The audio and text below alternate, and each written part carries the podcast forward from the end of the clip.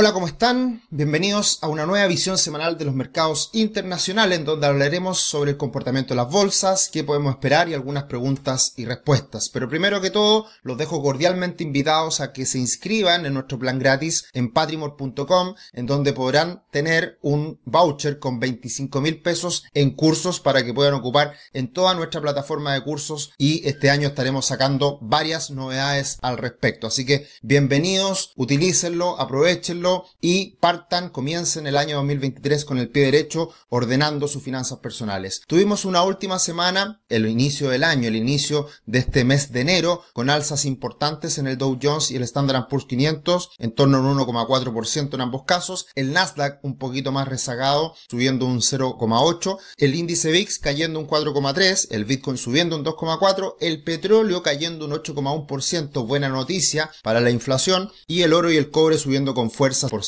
el tablero de la última semana es bastante mixto. Tenemos algunos sectores como cuidado de la salud cayendo. También tenemos algunas empresas tecnológicas como Microsoft y Tesla cayendo. Bueno, Microsoft mucho más tecnológica. Tesla, empresa de autos que está relacionado a la, a las energías verdes y todo lo que es la electromovilidad cayendo en torno a un 7% en ambos casos. Y el resto tenemos bastante verde a todos los sectores. Tenemos un sector financiero que se recupera con fuerza, subiendo en el caso de Mastercard cerca de un 6%. Así que una semana mixta con varios colores en el tablero y que da cuenta de un poquito cómo se viene también la temporada de resultados que ya está comenzando. Este año 2023 se espera que obviamente los mercados se recuperen, que haya una mejoría respecto a lo que fue el 2022. Y en ese sentido nuevamente el que toma protagonismo es Jerome Powell, presidente de la Reserva Federal de Estados Unidos. Y acá están todas las, todas las miradas puestas en lo que va a ser sin duda la Reserva Federal. Así que precisamente eso es lo que estaremos hablando de nuevo, eh, insistiendo en qué va a ser la Reserva Federal, teniendo en cuenta también las señales económicas que vamos conociendo. Y en ese sentido, esta última semana fue interesante desde el punto de vista de las cifras, porque tuvimos, por ejemplo, un día jueves empleo ADP, que es una encuesta privada que eh, no tiene mucha correlación con los datos de empleo oficial, pero de todas formas siempre eh, se mira, se observa, porque a la larga, en, largos periodos de tiempo, hay una coincidencia en lo que ocurre en, en ambos casos, en lo que es la encuesta privada ADP y en lo que hace también el empleo oficial. Y bueno, en esta semana en particular fue bastante coincidente, no siempre ocurre, pero salió una muy buena cifra el empleo ADP y los mercados se cayeron, se desplomaron, porque evidentemente con una fortaleza del, empleo, del, trabajo, eso aumenta las posibilidades de que la economía siga con buen ritmo y por supuesto también eso impida que las presiones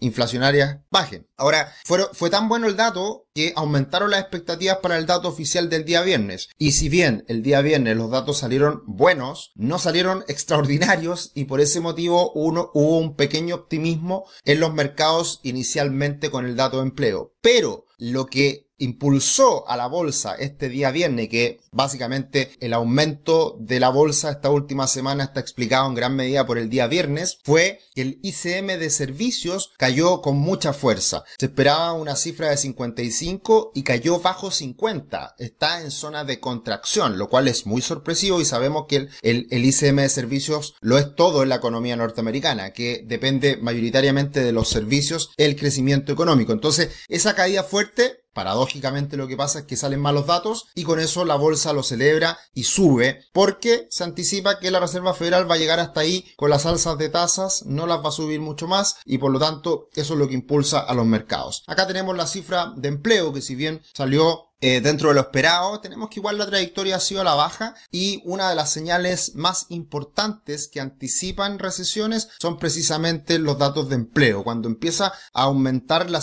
la tasa de desempleo es una señal anticipada de que podría venir una recesión o que se está confirmando una recesión. Pero eso cerca de ocurrir. La cifra anterior era una tasa de desempleo del 3,7% y ahora estamos en el 3,5%. Por lo tanto, sigue muy robusto el empleo en Estados Unidos y por ese motivo es muy difícil que de esa manera pueda venir una recesión en el corto plazo, que es lo que muchos esperaban el año pasado, y por las cifras que hemos ido conociendo, al parecer no se concretaría en el corto plazo y muchos ya hablan que esto podría ocurrir el 2024. Lo importante en todo esto es que el Standard Poor's 500 vivió una corrección hacia final de año, después del gran impulso desde mínimos hasta la línea de tendencia bajista, y esa corrección que hemos vivido en el último tiempo, al parecer podría estar llegando a su fin. Ahora, la clave está en que la bolsa norteamericana supere la media móvil de 200 periodos que pasa hoy día cerca de los 4.000 puntos y luego supere la línea de tendencia bajista que observamos en el gráfico, esa línea azul que está limitando mayores alzas para la bolsa norteamericana. Así que esta es una señal muy importante, pero más importante aún es el gráfico del bono del tesoro de 10 años de Estados Unidos, que está hoy día con una señal ahí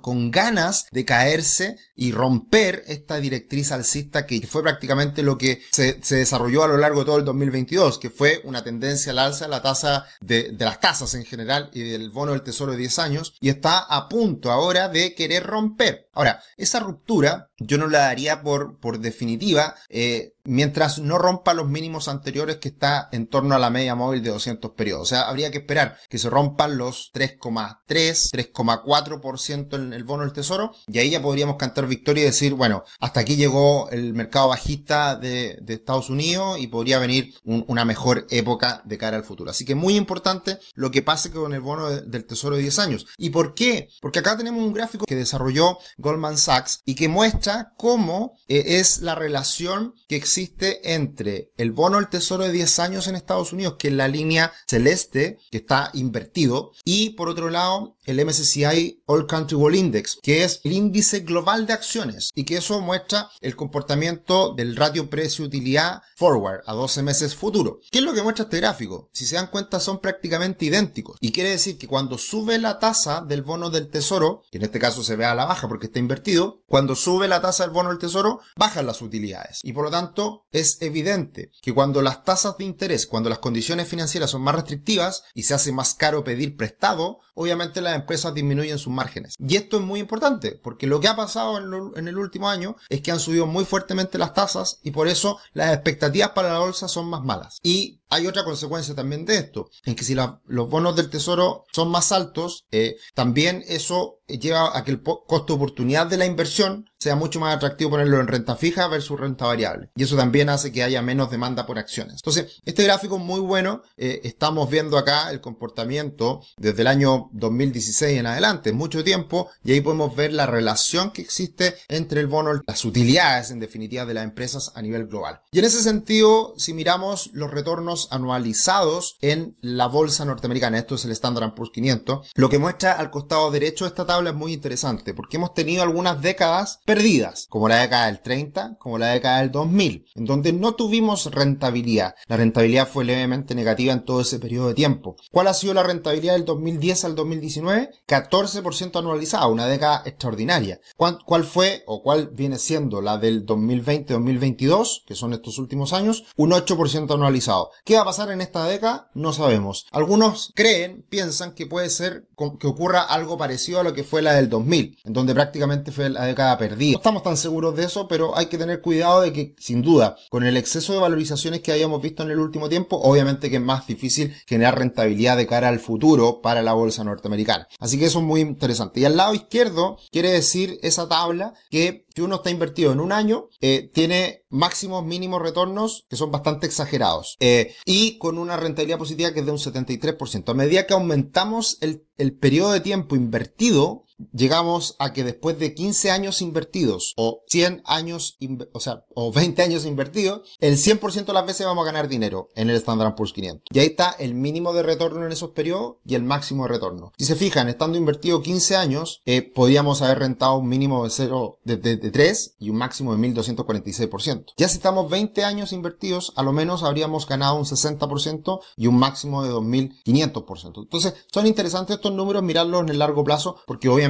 eh, da cuenta de que la mirada simplemente en el largo plazo. Una buena señal para cerrar este análisis de lo que ha sido el último tiempo. Tenemos al índice, al ETF de China, que viene recuperándose de manera bastante clara y que ya rompe una tendencia a la baja que se mantuvo por mucho tiempo. Así que hay buenas señales desde China y eso esperamos que se manifieste también en los mercados emergentes y en el cobre, que para nosotros en Chile nos interesa tanto. Como siempre, gracias por estar participando de nuestro canal, suscríbanse, comparten esta información y hagan sus comentarios y me gusta, como siempre, muy agradecidos de que estén acá todos los domingos. ¿Qué podemos esperar para la próxima semana? Muy importante, datos de inflación en Estados Unidos. Y se espera que con los datos que vienen ahora, con el cierre del año, con los datos de diciembre, la inflación anualizada baje del 7,1 al 6,5%. Así que sería una muy buena noticia que se concreten estas expectativas que se están dando respecto a la inflación en Estados Unidos. También habla Jerome Powell, siempre hay que estar atento a lo que nos diga. Muy importante también, cuando hemos tenido mercados bajistas, esto lo hablé en un webinar que hicimos, un video que hicimos en la semana sobre los multifondos, veníamos prometiendo y que lanzamos este nuevo, nuevo video y nuevo espacio que hablaremos de los multifondos. Ahí hablábamos de este gráfico que dice que cuando estamos en un mercado bajista, donde la bolsa cae más de un 20%, ¿qué pasa al año siguiente? ¿Qué pasa a los dos años siguientes? Y los retornos son brutales. Al año siguiente la rentabilidad promedio de un 41% y a los dos años la rentabilidad de un 57,8%. Esperemos que eso se cumpla después de este mercado bajista que hemos visto en el último año. Como es el mes de enero,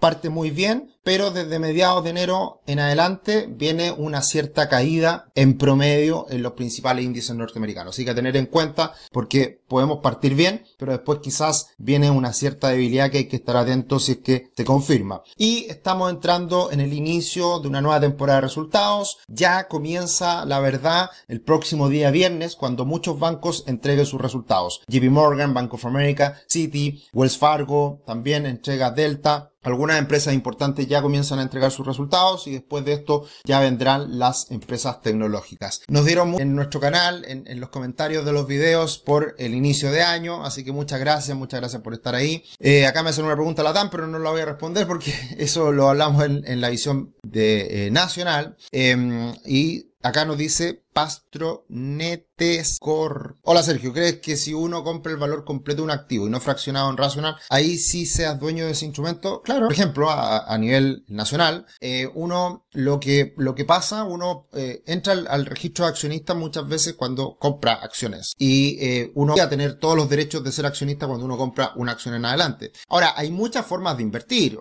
están los contratos por diferencia, que no es nada, es una promesa y uno también puede ganar plata con eso depende mucho de qué, cuál sea el horizonte de inversión que tiene uno y qué es lo que quiere hacer uno con la inversión. Por eso, eh, por eso se han creado precisamente todas estas iniciativas que, que dan acceso a invertir en instrumentos financieros, ¿ya? Pero eso depende mucho de lo que uno esté buscando en su inversión. Y acá me dicen también análisis técnico de los multifondos. Eso lo vamos a estar haciendo una vez al mes en donde iremos incorporando secciones a este video mensual sobre los multifondos. Eso sería por esta semana. Muchas gracias por estar siempre acá. Nos vemos en la próxima. Que estén muy bien.